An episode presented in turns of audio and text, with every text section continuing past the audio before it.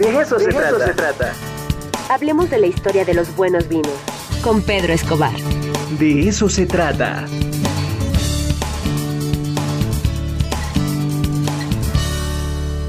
Ya está con nosotros Pedro Escobar, nuestro especialista en vinos. Pedro, ¿cómo estás? Muy buenos días. Hola, Ricardo. Con mucho gusto saludarte nuevamente ahora en 2023 para hablar nuevamente de este fabuloso mundo de los vinos y particularmente con buenas noticias en torno al vino mexicano. Qué maravilla. A ver, cuéntanos, en torno a la producción, a eventos, ¿qué nos vas a traer el día de hoy?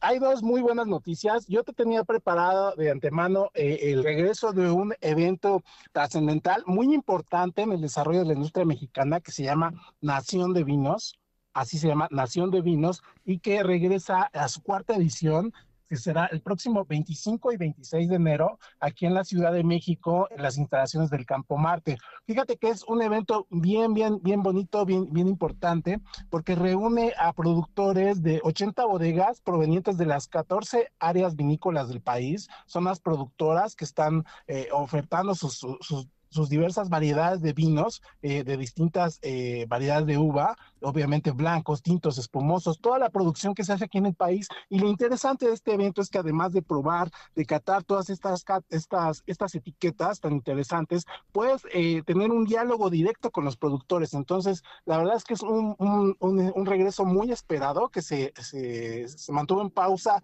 por motivos obvios de la pandemia, pero que regresa a la Ciudad de México y que promete estar bien interesante Ricardo. No sé si has tenido la oportunidad de asistir a este tipo de festivales que reúnen a toda la industria vinícola mexicana, pero eh, de verdad que es una, una pasarela, una vitrina muy interesante para conocer todos los vinos que se hacen aquí en el país. No, fíjate que no he podido ir, pero bueno, nunca es tarde, ¿no?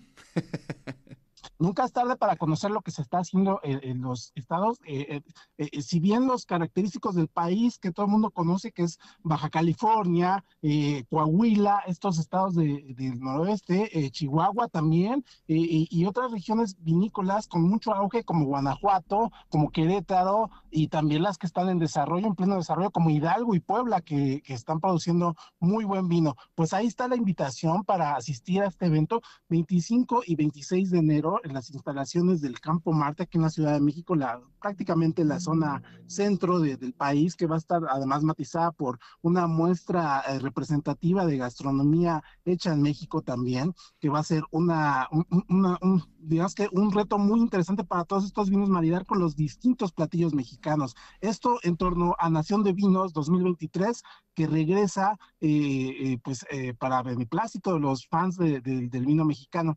Y otra, otra nota que acaba de surgir el día de ayer y que es bien importante y que va a dar mucho de qué hablar, es lo que se anunció en el diario oficial de la federación. En esta sección ya lo habíamos platicado antes, pero apenas se acaba de concretar ayer, Dios, que es una noticia calientita y, fíjate que por fin se logró, gracias a los esfuerzos del Consejo Mexicano Vitivinícola, que es esta asociación que agrupa a, los, a, las más grandes y más eh, prestigiosas, prestigiosas eh, bodegas vinícolas del país y a la Secretaría de Agricultura, pues el decreto por el que se hace oficial el Día Nacional del Vino Mexicano. Se va a ah, celebrar todos los, todos los 7 de octubre, se va a festejar este día eh, día este, oficial del vino mexicano. La verdad es que es un impulso bien importante, bien interesante para la promoción de, este, de esta industria, de la producción nacional y, pues que va a estar ahí en la palestra ahora sí de, de, todos los, medios de comunicación y pues sí hace falta, sí hace falta esa, visibilización y pues nada, pues enhorabuena por el vino mexicano que va a tener ahora sí su, su día nacional como pasa en otros países como en Argentina, en Uruguay, en Francia obviamente, vamos a tener nuestro Día Nacional del Vino Mexicano. ¿Qué opinas, Ricardo? No, pues sí, la verdad es que son muy buenas noticias para el vino mexicano y por lo mientras, pues ya nos estaremos preparando para celebrar este 7 de octubre, ¿no? Día del Vino Mexicano. Sería interesante que preparáramos algo por ahí, Pedro, ¿no? En torno a un buen reportaje, unas buenas charlas, dedicarle eh, varias, varios segmentos del programa en ese día para que podamos ahí sumarnos. Y sí, hace falta muchísimo que se visibilice, que tomemos conciencia de la importancia de la industria, de la cultura del vino en nuestro país. Y bueno, pues ahí están dos buenas noticias para nuestro vino. Dos buenas noticias para nuestro vino. Fíjate que esta fecha no, no es elegida casualmente, la verdad es que está muy bien pensada porque es, eh, digamos que es el cerrojazo, es el, el, broche de oro de, de, la temporada de vendimias que comienzan en agosto, se, extienden a lo largo de septiembre y terminan este, eh, a principios del mes de octubre. Por eso se eligió esta fecha del, del 7 de octubre, eh, coincidiendo con, la, con, con, con el término de las celebraciones, de todas las festivales las, las fiestas de la vendimia a lo largo y ancho del país. Entonces ahí vamos a estar celebrando todos eh, una buena cosecha de vino mexicano, celebrando nuestra industria que va en franco ascenso y pues que nada, pues vale mucho la pena darla a conocer. Qué maravilla. Bueno, pues ahí estaremos atentos y bueno, pues en cuanto se acerque este 7 de octubre, pues ya lo celebraremos como debe de ser. Así es, así es. Esperemos que las cámaras y los micrófonos de Radio WAP estén por ahí presentes en esa fecha que va a ser histórica, que va a ser la primera eh, ocasión en la historia que se celebre el Día Nacional del Vino Mexicano el próximo 7 de octubre. Qué maravilla.